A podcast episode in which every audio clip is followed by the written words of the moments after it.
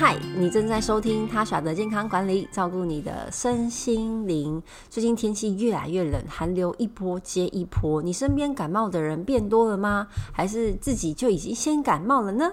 天气变冷的时候呢，就是考验我们免疫力的时间到了。其实这一年呢、就去年一整年，流感的疫情其实是呃比往年还要多。像去呃前年的流感是比较少的，因为当时大家还在防疫，所以其实防疫跟防流感是相同的道理。所以在二零二二年的时候的的那个冬天夏天，其实流感相对比较少。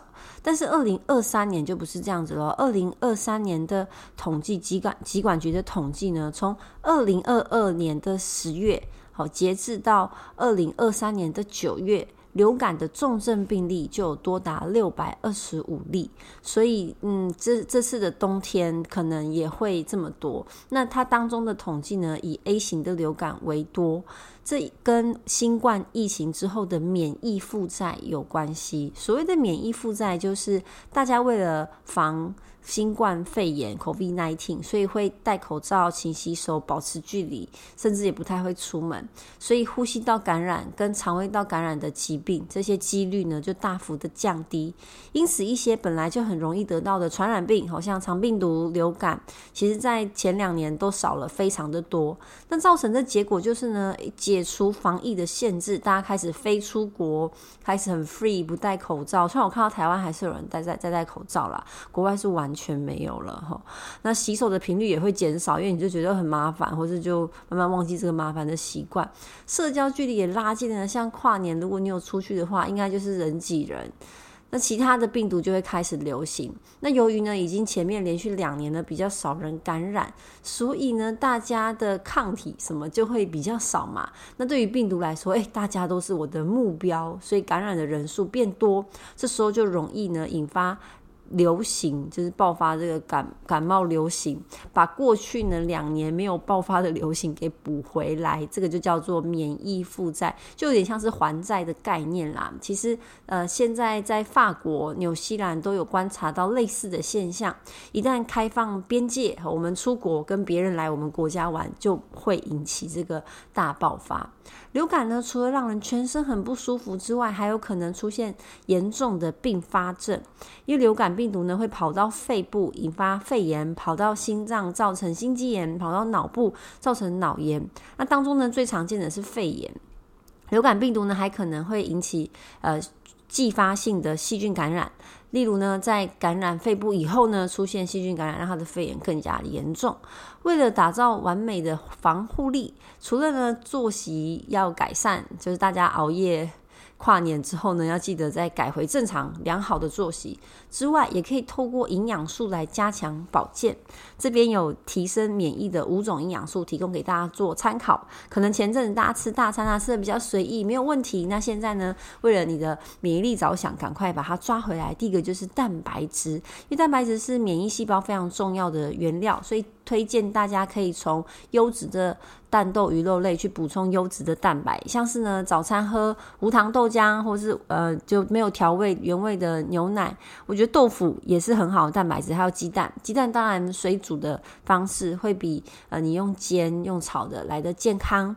那还有贝塔胡萝卜素，就是维生素 A，哦，它可以维持我们黏膜的健康，因为呼吸道感染病毒就是从黏膜入侵的，所以维持黏膜的健康可以抵御病菌的入侵。其实是维生素 C，在新鲜的蔬菜水果里面都有。其实我最近真的在，因为住国外，我觉得这边的水果都特别的甜，就很喜欢吃水果。当然吃太多也不行，可是比较多人遇到的状况应该是吃不够。像每天如果可以吃一到两份，或是两到三份，如果你没有血糖控制的问题的话，那一份就是一个拳头，所以你可以吃呃两三颗橘子，两三颗苹果，每一天好去充补充足够的维生素 C。维生素 C 呢可以。支持我们的上皮组织，也就是我们的黏膜细胞，去活化我们的免疫系统，然后还有抗氧化力，是非常棒的营养素。那维生素 D 呢，可以帮我们调控我们的免疫，减少我们的发炎反应。我最近真的看蛮多维生素 D 的文章，在国外因为日照比较少，我觉得真的日照的的。机会啊，比台湾少很多，所以呃，如像北欧或是纬度比较高的国家，都会鼓励人们直接使用维生素 D 的补充剂。像我前几天去一个朋友家里看小孩，他的小孩呢，呃，没有到很大，大概两岁左右，一两岁，两三岁，那。他就给我看说，他在刚出生的时候就开始补充维生素 D 的滴剂，就是一份是四百 IU，其实这个剂量算是还不错高，我看这是他们这边的医生建议的剂量。专门从小时候，应该说孕妇怀孕的时候就开始认真补充高剂量的维生素 D，哦，因为可以促进胎儿的发育。哦，然后减少他出生之后的感染的几率。那当然，大家都不想要小朋友生病嘛，所以他出生之后也继续的补充。所以我非常鼓励大家也可以认真的补充维生素 D。那从食物当中摄取的话呢，像是一些呃脂溶性的呃食物，蛋黄里面有维生素 D，然后菇类。那当然，从我觉得从营养素里面去，营养品里面去补充是最快的。因为如果你要吃到高剂量的话，像我现在在补充的维生素 D 高达两千五百 IU，如果要从食物当中摄取的话，嗯，那我要吃非常的多。如果你吃不下这么多食物的话，营养品是最快的方式。那接着最后一个是矿物质锌，矿物质锌呢是细胞酵素作用的关键，足够的锌可以改善你的、完善你的免疫力，去抵抗啊病毒的活性。所以像一些海鲜里面也有锌。哦，大家可以去参考看看。那如果你觉得哦好麻烦了，有没有什么东西可以一次补足？那当然就是综合维他命啊，因为这些都是非常常见的营养素。只是如果你吃外食，或者你有点偏食，没办法常吃到新鲜的蔬菜、呃水果跟蛋豆鱼肉类的话，好，因为我觉得台湾的外食还是充斥着比较多精致淀粉，那直接补充综合维生素当然是最快的。那你说，那如果我愿意自己准备呢？你早餐呢可以来一杯坚果牛奶，好，你可以不用把它打在一起，就是我一杯普通的牛奶，然后一小撮、一小一小把的无调味的坚果，然后再蒸一条地瓜，好，因为坚果也是矿物质锌非常好的来源。那牛奶可以补充钙质、蛋白跟维生素 D，那地瓜则是含有贝塔胡萝卜素跟纤维。那你中午呢？我们选择去吃自助餐，你可以吃青椒炒牛肉，牛肉也可以补矿物质锌。那青椒呢是维生素 C 的来源之一，或是我觉得一般的炒蔬菜或者炒红萝卜补充维他命 A 也可以。然后搭配一些，我现在想吃到想吃的呢，就想到那个菜菜脯蛋，这也是很好吃的一一道菜。然后你再选择搭配一碗糙米饭，哦，其实这样就是营养非常充足的嗯一餐。那还有一个提升免疫力的方式，就是注意你的体温。你知道正常的体温是多高吗？健康者的体温大概是三十六点八度，正负零点三，好，这这么小的 niche 的范围，就大概三十六点五到三十七点一。所以其实三十七点一不算发烧哦。好，你就只要你的身体没有出现倦怠、不舒服这样的发烧反应，其实三十七度是健康的体温。那在医疗发达。抗生素普及的现在，如果你的体温呢比健康体温还低的话，其实会比发烧更危险。因为降温并不难，吃药打针打点滴，然后敷冰枕。但是如果你体温低，要如何变高呢？好，体温低其实就是身体发出危险警讯的前兆。因为体温呢每低一度，你的基础代谢就会下降十二 percent。会加速你的老化，然后你的热量消耗会变慢，所以会变得更容易变胖。那低体温呢，也会连带的让我们的内脏跟免疫功能变差。根据研究呢，体温降低一度，你的免疫力也会降低三十 percent。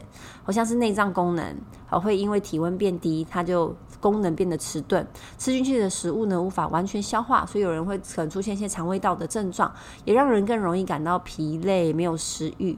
然后体温降低，你的消酵素分泌量也会减少，使得你免疫细胞的来源不足，整个活动变得迟钝，所以免疫力就下降。好甚至呢，甚至呢，也在严重的时候，你体温降低，你体内产生的癌细胞，你无法去对抗它，就它就在你的身体里面作乱。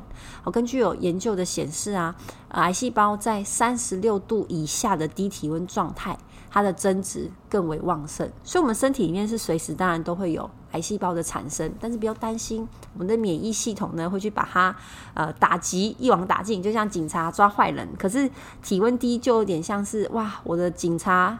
我的警察设备不足，然后体力太差，抓不到这个坏人，所以这些坏人更容易在体内作乱。那也有研究报告显示呢，体温每上升一度，免疫力可以增加五百到六百 percent，就是五倍以上。所以感冒的时候呢，你的身体会发烧，让你的体温上升，去增加你的免疫力，去对抗这些病毒细菌。其实这是正常好的免疫反应，不要急着退烧。那低体温就是免疫系统下降以及荷尔蒙分泌的异常指标。所以，如果你体温现在是正常的，表示说你的身体就 OK 正常。那体温稍微上升一点点，不到发烧的不舒服，其实你的免疫系统是更好的。那要到底怎么样增加体温，但是就不要发烧的那一种呢？就是增加你的肌肉。肌肉呢是人体最大的产热组织，就是生产热量的组织。所以你锻炼肌肉，其实也可以提高你的体温。像是是女生通常她的肌肉比较不发达，所以手脚冰冷的几率也比较高。有研究指出，好，随着我们的岁月流逝，呃，我们的基础代谢会下降，所以肌肉就是会流失啊。那女生的状况会比男生更明显一点，所以呃，女生的。银发族他会更容易怕冷，然后老人家整体比青壮年更怕冷一点。像我就觉得我妈真的蛮怕冷的，我希望她后来做重训之后有一点改善。好，所以运动是可以改善体温的一个很好的方式。那什么时候呢？做什么样的运动呢？就建议你在早餐之后补充一些水分，你就可以进行三十分钟的走路快走或是慢跑，这样比较轻松简单的有氧运动。因为通常体温呢在早上的时候最低，这时候运动呢可以使你的交感神经作用，去提高你的温体温大概零点八到一度左右。如果可以养成每天白天呢都走路或慢跑三十分钟就好。好的有氧运动就可以增加你的新陈代谢，提高你的体温，而且呢，都还可以帮你减少内脏脂肪，对于管理体重也很有帮助。另外呢，比较简单的方式是泡脚。我俗话说呢，脚是人类的第二个心脏。你要让血液循环变好呢，就先温暖你的脚，把下肢的血液呢送回来，血液畅通，自然能够呢增加你的免疫力跟驱除你的酸痛。像我昨天不知道为什么突然头很痛，我就泡脚，又好一点点，但不泡之后又还是很痛。那每次泡脚呢，大概用三十八到四十度的水温，不要太烫，感觉温温热热的就可以了。那你泡个十分钟，其实就会觉得身体在发热，甚至会有点流汗，这样就是对的状态。但是也不要泡太久了，我通常一次。会泡十到二十分钟，所以这个是提供给大家去增强自己免疫力的方式。其实预防流感呢，就跟预防 COVID-19 是一样的，要戴口罩、勤洗手、保持社交距离，减少呢你跟病毒接触的机会。那另外呢，就是增加你自己的被动免疫力，好像刚刚讲的五个营养素，跟提高你的体温。那另外当然可以施打免。那个流感疫苗每年冬天都会需要打，去提升身体的保护力。因为流感疫苗会突变，它其实每一年的病毒株都不太一样，而且流感疫苗的保护力它的持续时间比较短，通常大概三四个月，其实效果就慢慢变差了。所以每一年呢都会需要重新试打，尤其是如果你是免疫力的。呃，不佳的高危险群，像是慢性病的患者，或是有做过器官移植的状况，或是你真的常常感冒、压力很大的话，就会建议你真的认真的打流感疫苗。像我，呃，今年在国外这边也有打，他们有提供这个免费施打。那往年我在台湾其实是很少打，但是因为在异地，然后这边大家真的都不戴口罩。我自己是还是蛮认真洗手，洗到手都很干，然后擦乳液这样，所以就觉得在国外一定要好好保护自己，因为在国外如果生病看医生没有这么的方便。那也希望呢，大家在台湾都可以健健康康的增强自己的免疫力，然后安全的度过这个冬天。今天就是我的分享，我们下一次见，拜拜。